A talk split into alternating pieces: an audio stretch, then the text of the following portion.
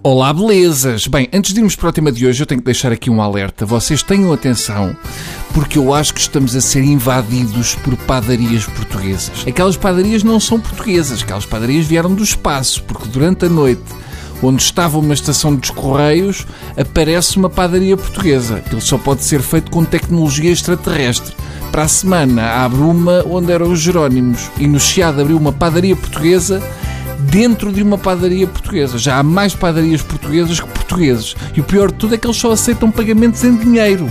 Não aceitam nenhum tipo de cartão e uma pessoa não tem onde ir levantar o dinheiro porque onde era o multibanco é agora outra padaria portuguesa. Enfim, em relação ao tema de ontem, apertar mamas, temos novidades. A Ordem dos Médicos abriu processos disciplinares aos médicos envolvidos em provas de amamentação. Agora é que é caso para dizer chupa! Eu espero que venha a ser o quarto de leite mais caro de sempre. Eu espero que quem se lembrou disto, depois desta, fique psicologicamente lacto-intolerante. A verdade é que há pessoas que, por mais que se esprema, não sai nada de jeito. Eu ainda pensei que isto podia ter vindo do Ministro da Saúde, numa de vingança, porque quando era pequeno enfiaram-lhe uma mil no olho. Claro que já repararam, espertos como alhos, que não posso deixar escapar um palmo deste tema porque é raro poder-se falar de forma tão aberta sobre mamas. Seja como for, fica aqui a minha sugestão para resolver o problema, que é uma máquina para chocalhar pessoal hospitalar mais concretamente mães que lá trabalham. Pelo chocalhar percebe-se logo se ainda têm leite ou não. Eu faço isso com os meus pacotes de leite para saber se ainda tem um fundinho.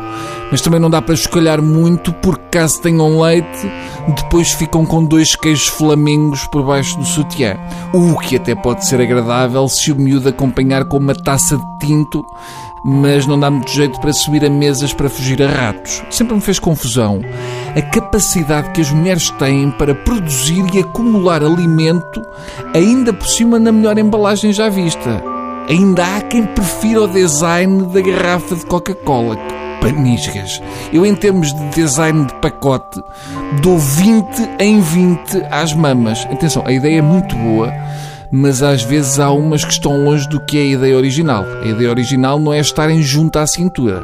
Se os homens tivessem esta capacidade, o que não faltava era rolotes de leite. Tínhamos que fazer dinheiro com aquilo.